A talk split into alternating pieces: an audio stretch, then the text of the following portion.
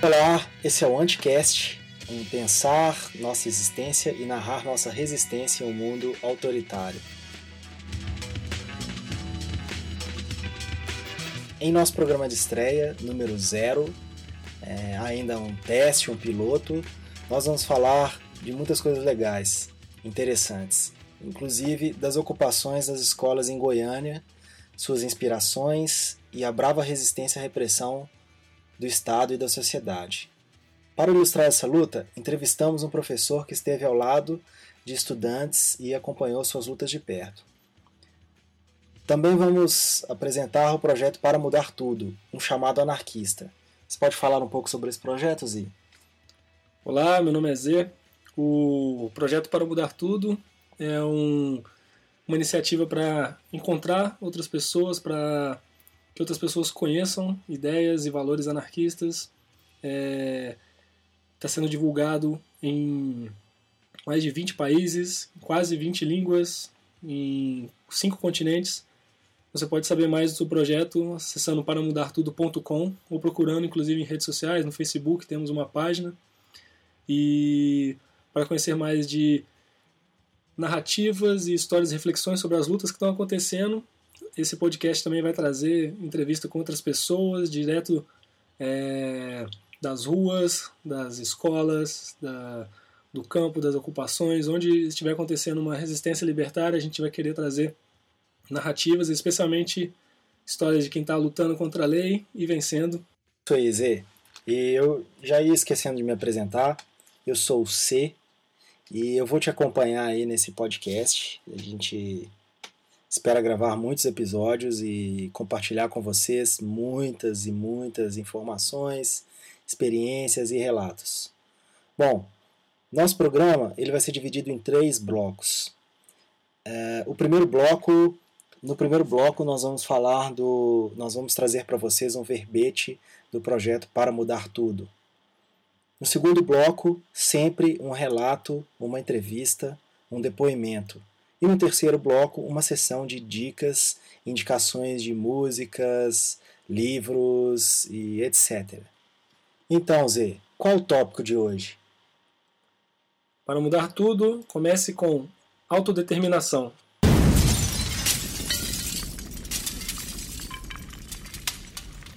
O espectro da liberdade ainda assombra o mundo na forma de uma imagem.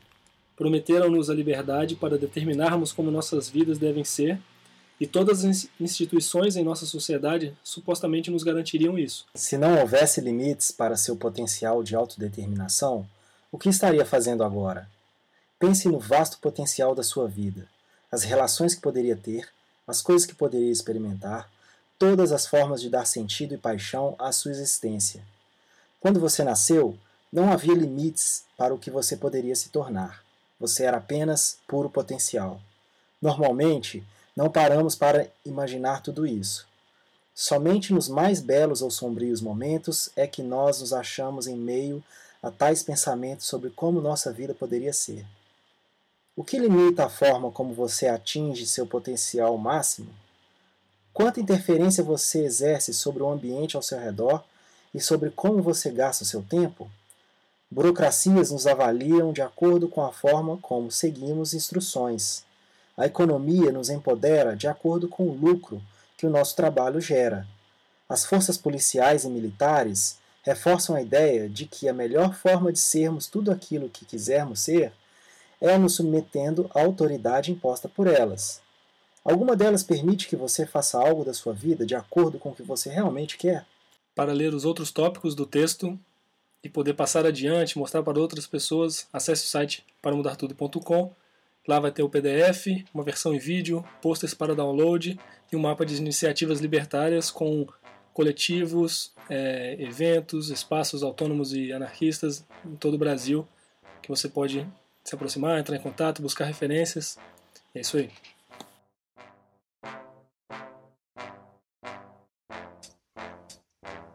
O homem tenta esquecer a razão do sofrimento não suporta o peso de viver sem alimento. Joga a culpa em si mesmo e se conforma com a vida, se vicia no boteco.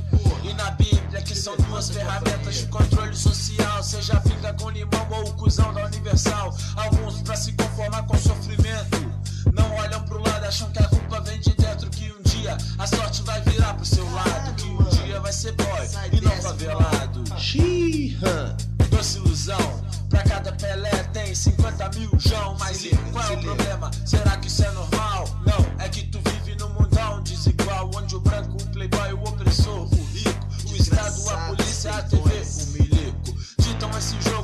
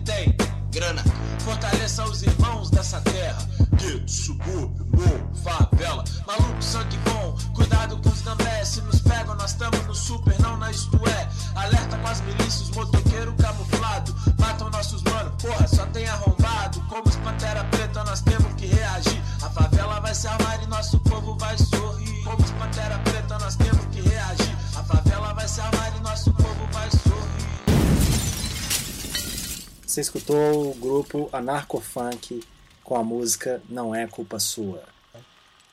Bom, vamos para a nossa entrevista. Para quem não sabe, os estudantes ocuparam as escolas em Goiânia e Anápolis contra a política de privatização do ensino do Estado, estabelecido pelo go- governador, um dos mais picaretas, Marconi Perillo. É, Do PSDB. do PSDB, ok. E com a transferência da gestão de escolas da rede pública para as chamadas OS, que são organizações sociais que acabam por isentar o, o governo de determinadas responsabilidades e uma relação mais direta com a sociedade. Bom, a primeira escola ocupada foi a Escola Estadual José Carlos de Almeida, né? Depois teve a ocupação da Secretaria de Estado Educação, Cultura e Esporte, dia 26 de janeiro. É, houve a participação de partidos e sindicatos, certo, Zi? Eles tentaram se aproximar depois que já havia ocupação para tentar cooptar o movimento e impor sua, sua agenda, né? mas não foi recebido bem pelos movimentos, pelos estudantes secundaristas, né, que estavam lá de uma forma mais espontânea e autônoma e sem nenhuma bandeira partidária. E as ocupações, elas começaram por volta do dia 13 de janeiro. O, a escola JCA, que foi a primeira né, a ser ocupada, também foi uma das últimas a ser desocupada, foi que resistiu mais tempo. Nesse processo, no final desse processo, 31 pessoas foram presas e em fevereiro começaram também os atos simultaneamente ali a, contra o aumento da tarifa e no dia 17 a, a PM reprimiu esse ato que também apoiava as pessoas que foram presas. Então, duas lutas ali se cruzaram nessa região de Goiânia e Anápolis. Para entender isso, a gente vai perguntar um pouquinho para o professor que participou disso aí, o Janus. É, quando que começou a, a- as ocupações aí em Goiânia e, e como que foi assim um resumo para gente? É, então, foi no fim de, de 2015, começou, começou com a ocupação do colégio que a gente chama JCA, José Carlos de Almeida. Ele, foi um, ele é um colégio diferente porque ele foi fechado, e foi fechado por motivo arbitrário, diz que ele foi fechado porque o pessoal de lá tinha muita consciência política, foi fechado para desmobilizar.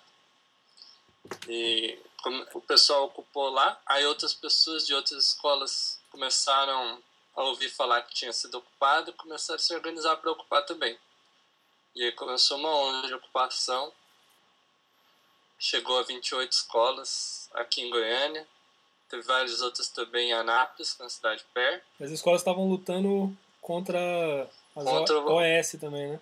Isso, contra a OS e a O que que é? militarização. O que, que, o que, que vem a ser a OS, a militarização das escolas, como que ela impacta aí a, as Ah, ué, escolas? a- as organizações, a gestão por organização social vai tirar o modo de organização que, que tem agora, que são os próprios concursados que, que gerenciam a escola, e vai passar por uma organização sem fins lucrativos, que é uma empresa que vai, gerenci- que vai receber dinheiro do, do, do Estado para fazer a gestão dessa escola, pagar pagar os salários, enfim, comprar as coisas para a escola.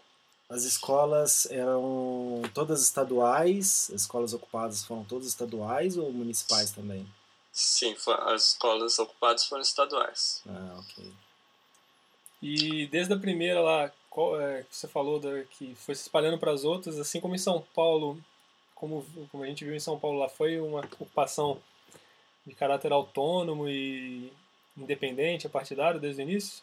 Sim, foi bem legal isso. É, foi a primeira vez assim que eu vi aqui os secundaristas se organizando é, de forma mais, mais unida, mais forte.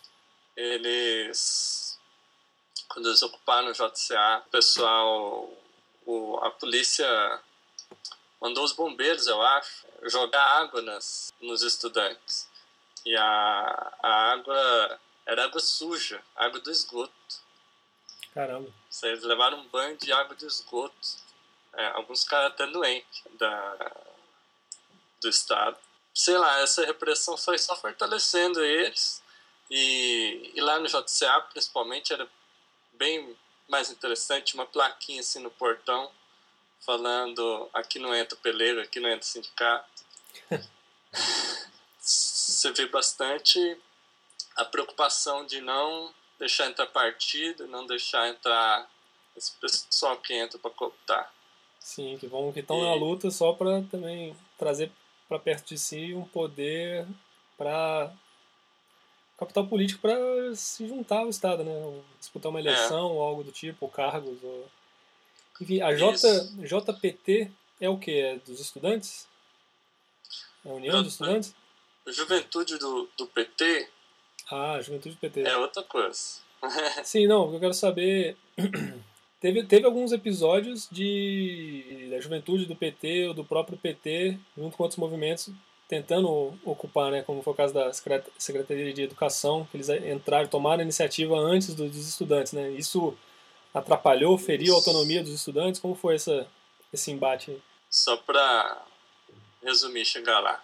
Estavam todas essas escolas ocupadas, elas estavam mais ou menos, é, tinha uma é, interligada, né? Tinha uma comunicação entre elas, apesar de que cada um, esse caráter autônomo não era igual em todas. Algumas estava bastante gente do PT lá, bastante gente do partido em algumas em algumas dessas ocupações, né? Mas tinha uma comunicação entre elas. E as reuniões centrais no JCA estavam indicando que em algum momento a gente ia é, pegar esse pessoal, juntar e, e, e ocupar a Secretaria de Educação. E aí uns 20 caras do, da, da, da juventude do PT, sem falar com ninguém, foi lá e invadiu. E tentou ocupar e não, não conseguiu.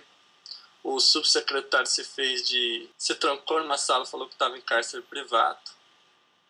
Nossa, que absurdo.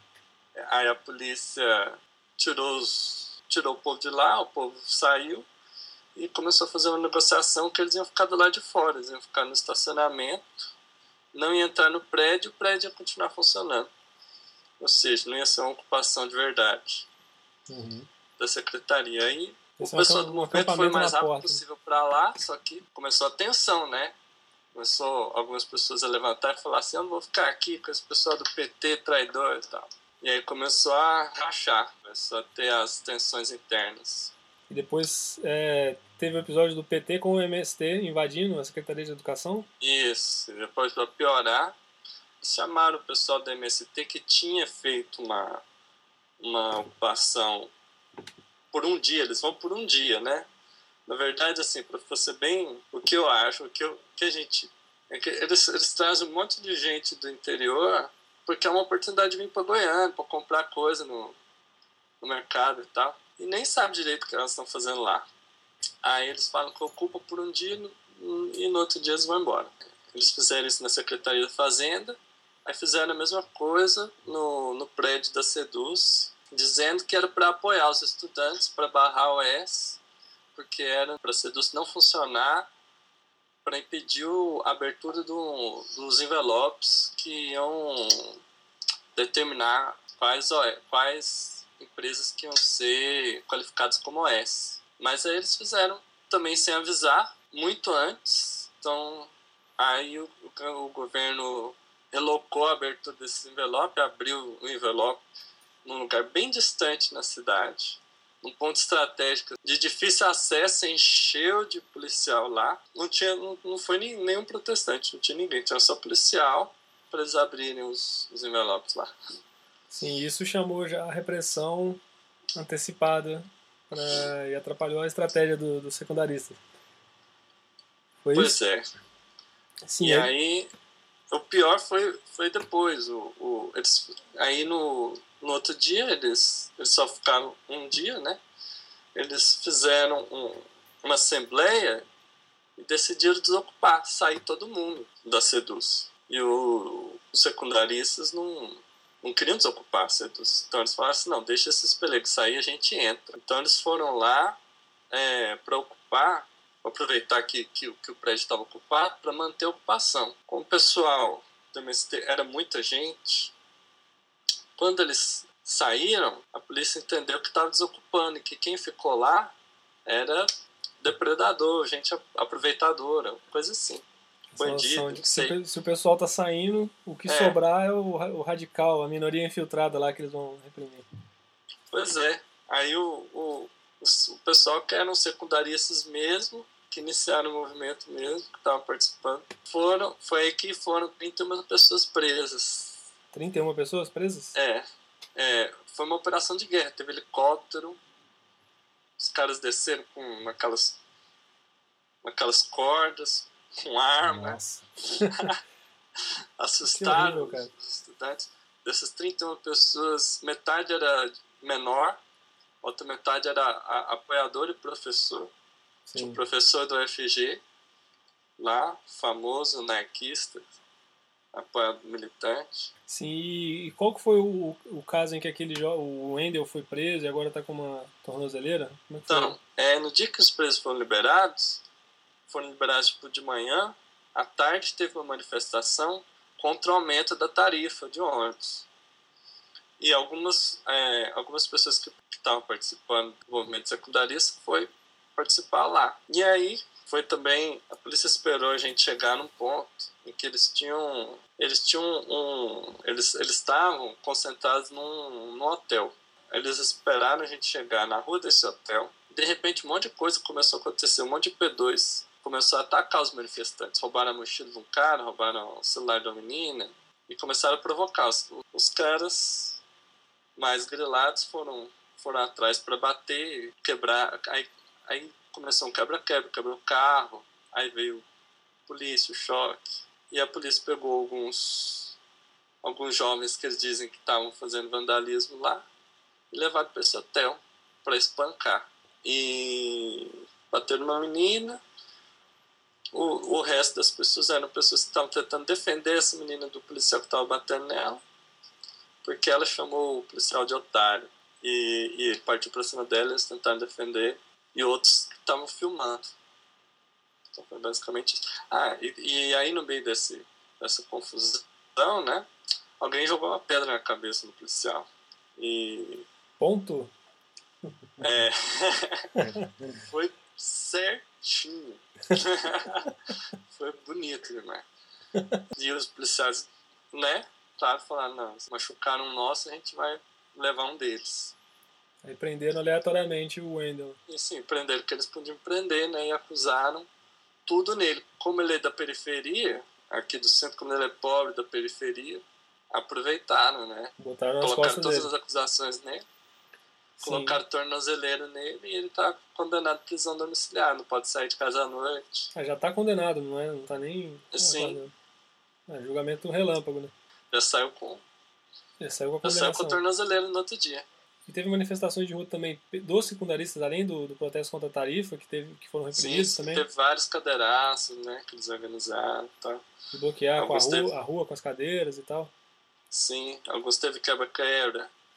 É, queimar, que, tentaram queimar a estátua do Bandeirante que fica no centro da, da cidade. O pessoal tá, tá criativo, isso aí. E, e como que tá agora o balanço agora, assim, a repressão e a continuidade aí da luta? O que, que você tá esperando aí? Eu acho que nessas coisas que aconteceram recentemente, a gente notou mudança. Notou mudança na estratégia da polícia, né? A gente viu que a polícia está com uma estratégia diferente de, de tentar desmobilizar. Apesar de, de tudo isso que aconteceu, enquanto a gente estava fazendo as ocupações das manifestações, a repressão foi muito, muito menor do que o normal. A gente acha que é porque o Marconi, o governador, está querendo se candidatar à presidência, estava preocupado com a imagem, usou a desmo- desmobilização na mídia, gastou milhões com propaganda falando sobre o OS, falando sobre como é, as ocupações não eram válidas, assim, que a princípio a opinião pública estava favorável, né? Sim, as ocupações já foram para ferir o projeto de longo termo desse. Isso. Então, ele, ele foi tentando abafar e jogar a opinião pública contra é, os estudantes, ao mesmo tempo jogar, é, desmobilizar os estudantes, é, jogando a ideia de que o, a, a comunidade era contra Uhum. As ocupações. Então, isso eu ti- eu tive em três ocupações, mais diretamente. Uma foi a Ismael, que foi desocupado violentamente. A PM entrou quando os meninos estavam dormindo, chutou eles no chão mesmo, Caramba. né? É, é, só que lá era uma ocupação diferente, porque lá quem ocupou foi os meninos do, do nono ano. Eles não eram nem do ensino médio. Era tudo de 13, 15 e mais velho tinha 17. Caramba. Era tudo criança. Esse menino apanhou e ele tinha 17 anos. E o pessoal, alguma ocupação se mantém aí? Como é que tá o, clima da A ocupação que está que tá mantendo é em Goiânia, José Carlos de Almeida. Em Anápolis tem mais algumas, né? É, porque a- as organizações sociais estão para estão marcadas para começar lá em Anápolis. A outra ocupação que eu tive é, no, do Colégio Bandeirantes, a desocupação foi totalmente diferente. Não teve polícia. Galera? Ah, foi uma- o caso que- dos, que- dos professores com é, supostos pais e tal. o diretor comprado, com um povo lá que ele arranjou, chegou lá fingindo que ia fazer uma reunião para conversar, chegou acusando de que a gente estava invadindo, a gente não estava preparado. A gente estava preparado para talvez enfrentar a polícia. Então, das diferenças, a gente não estava preparado para enfrentar senhoras de 60 anos acusando a gente de fumar maconha e transar. Aí o pessoal foi pra dentro da escola. É, era esse tipo de acusação. E aí já foi expulsando as pessoas. Eles eram. é, a gente estava em, em menor. A gente estava em pouco número lá. né, E a gente foi saindo. Com medo do, do que eles. Do que. Do que eles poderiam fazer se a gente insistisse calar. Sim, isso Acusando de, de. Ah, você sabe que isso aí é crime, você sabe que isso aí é legal, você sabe que você está alistando menores, você é de maior, você está você tá dormindo com esses de menor, com essas pessoas de menor aqui. Essas coisas assim. Caramba. E você dava aula em qual, qual escola? Foi a Bandeirantes, Na Bandeirantes. Colégio Bandeirantes. Mas você, você é professor onde? Não, eu, eu não tô dando aula na rede estadual. Ah, tá. Tava lá pra dar um apoio já. É, eu tava só como operador. Tem alguma pergunta final, alguma consideração final aí? O que você acha? É, na verdade, eu acho que É, tem uma coisa que eu gostaria de saber, assim, pelo que você está falando, não teve muito apoio popular, né, da, da, da sociedade e tal. É... É, aqui, aqui em Goiânia, é assim, as pessoas, a não ser que elas estejam na lista de pagamento aí, do, recebendo alguma coisa do pessoal do Marconi, elas sabem que elas, elas compreendem que tem coisa errada, elas sabem, no fundo elas sabem que está errado, mas elas ficam com medo e não falam nada. Uhum. O Marconi é do tipo bandidão mesmo. Sim. Que manda matar, que o povo some. É, ele tem uma fama tem nacional. É. Então acho que a grande falta de apoio foi medo e talvez falta de informação. Acho que faltou talvez de alguma forma de organizar, de divulgar o que estava acontecendo. A gente, para a população, muita gente ainda não sabia o que, que era OS. Uhum. Eu mesmo levei um tempo para entender Uhum. que, que o plano aí de precarização, no fundo, é uma forma de facilitar as fraudes de licitação. Uhum. Hoje você, eles vão, o que eles têm que fazer hoje é contar com os diretores que vão assinar um monte de papel fazendo as fraudes de licitação para desviar o dinheiro da educação. Uhum. Com a, com a gestão por organização social não precisa não precisa dessa papelada, vai tudo pro já deposita o dinheiro para a empresa e pronto. Não tem que prestar conta. Uhum. Então é muito mais fácil desviar a verba. Então, e desmobiliza a profissão do professor, vai perder. Os professores têm medo de, de aí só, só, só, só ter cargo por contrato, não ter Uhum. mais concurso, e ficar assim, mais precarizado e perder mais direitos ainda. Faz um tempo que os professores aqui de Goiás estão lutando só para reaver direitos que eles tinham conquistado e estão perdendo. Uhum. Você acha que essa nova geração aí vai ter aprendido, tirado algumas lições ou saído mais inspirada aí dessa, dessa luta? É isso que a gente espera. O clima, a- o nosso otimismo é esse. Uhum. Que esses jovens experimentaram a luta, viram como é que é, vão estar mais preparados para a próxima, né? Uhum. Essa vai acabar, mas vai ter uma próxima com certeza. Já vão vir mais preparados. a isso que aconteceu é, iniciou vários focos, né? Um deles a ideia de re- reabrir os grêmios, reorganizar a luta é, estudantil aqui em Goiânia, que estava muito parada. Então, tem vários pontos positivos. Sem falar que, de uma forma ou de outra, essa luta conseguiu é, causar um dano, né? A imagem, o, a, travar, o, de certa forma, o processo de, da, das OS já era para ter sido tudo implantado, a gente conseguiu travar esse processo um pouco, causar Uhum. prejuízo Sim. aí para o Estado. Então, é, tem esses pontos positivos. Ah, legal. É, Para encerrar, Janos, tem, tem secundaristas sendo perseguidos aí, professores. É, Sim. você tocou rapidamente nisso no meio da sua fala e tal. Queria que você falasse mais um pouquinho pra gente. É, aqui né, nessa nessa manifestação, nessa outra manifestação que o Wendel foi preso, foram 16 pessoas presas, né? Os outros foram liberados e o Wendel ficou. É, Estava sendo uma manifestação numa pauta conjunta contra o aumento da, da tarifa e pela não criminalização do- dos movimentos, né? Uhum. Tava gritando lutar não é crime, lutar não é crime.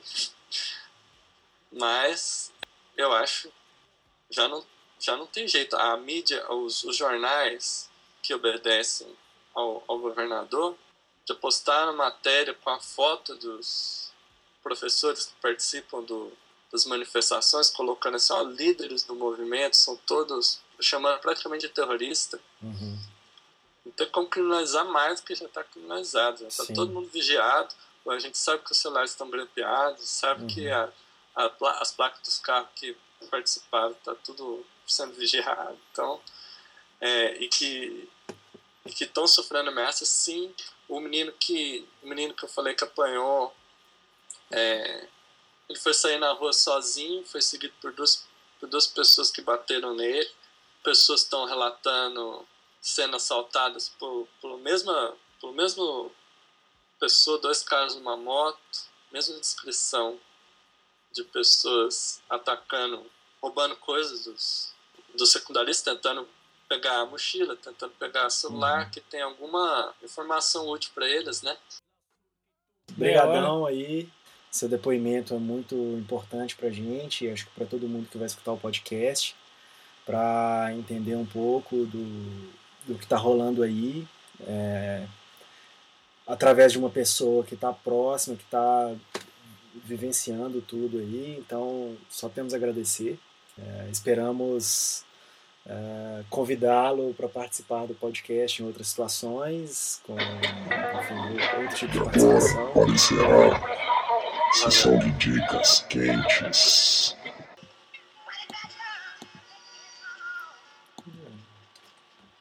Para assistir, tem o documentário Acabou a Paz. Isso aqui vai virar o Chile. Documentário longa, explicando a, a origem, desenvolvimento e os desdobramentos da resistência também dos secundaristas de São Paulo, que inspiraram outras lutas em diversas outras cidades do Brasil. E é interessante ver como que eles foram influenciados pelo outro documentário, A Revolta dos Pinguins, no Chile. E é sempre interessante notar como uma revolta inspira a outra, como transmitir informação, como registrar, narrar, guardar nossas narrativas passadas para frente, pode inspirar outras revoltas no futuro. Espero que a gente consiga fazer isso aqui também, contribuir com isso. Você aí, Cê, tem alguma dica aí para o pessoal? Tem, tem. Bom, temos aqui Anarquismo e Revolução Negra, acabou de chegar pra gente, é, do Lorenzo Combat Erwin. E, bom, é, a gente ainda está no, no processo de leitura aqui do livro, mas já dá para adiantar que o título é bem interessante. O Lorenzo ele é reconhecidamente um combatente revolucionário pela libertação do povo negro. Suas atividades como militante são um atentado à supremacia branca. Bom, esse livro do Lorenzo ele foi publicado pelo coletivo editorial Singular, né? E é uma tradução. É, o que você tem a nos dizer sobre eles, aí? O Lorenzo é um ex-pantera negra virou anarquista dentro da prisão e de lá começou a escrever, é, linkando a resistência negra, a resistência dos Black Panthers, sobrevivendo lá e lutando contra o Ku Klux Klan, contra skinheads, contra é, fascistas em geral, contra a polícia e o Estado democrático que sempre reprimiu o, os povos, as comunidades negras que tentaram se organizar em comunas. Ele fala das comunas, ele linka o movimento negro com o anarquismo. É um livro introdutório para qualquer pessoa, mas é um livro introdutório especialmente para o movimento negro. Pega os tipos de anarquismo, autores e relaciona isso com suas lutas, explica sobre a autodefesa e as comunas. Isso então é, é um livro bem interessante. Aí foi traduzido pelo pessoal é, lá no, no Rio de Janeiro. Foi gestado a ideia, a tradução, tudo na favela, no, na favela da Maré. Pessoal ali bem agilizado. E o coletivo também disponibilizou, se você jogar aí no, no, na internet, Anarquismo e Revolução Negra, Lorenzo Erwin, você vai achar o PDF, tudo na íntegra para ler em casa, imprimir os trechos que você quiser. Que massa, gratuito mesmo? Tudo de graça. Uou! É, bom, Zê, nós, nós já temos contatos? E-mail de contato. Pode, quem quiser escrever, contar das suas histórias, pedir, xingar, falar que o microfone tá ruim, que dá para ouvir as motos lá fora, escreve para anticast@riseup.net. É, isso aí. Críticas são bem-vindas. Esse é o nosso primeiro, é o piloto. Escrevam pra gente sugerindo músicas, livros, filmes.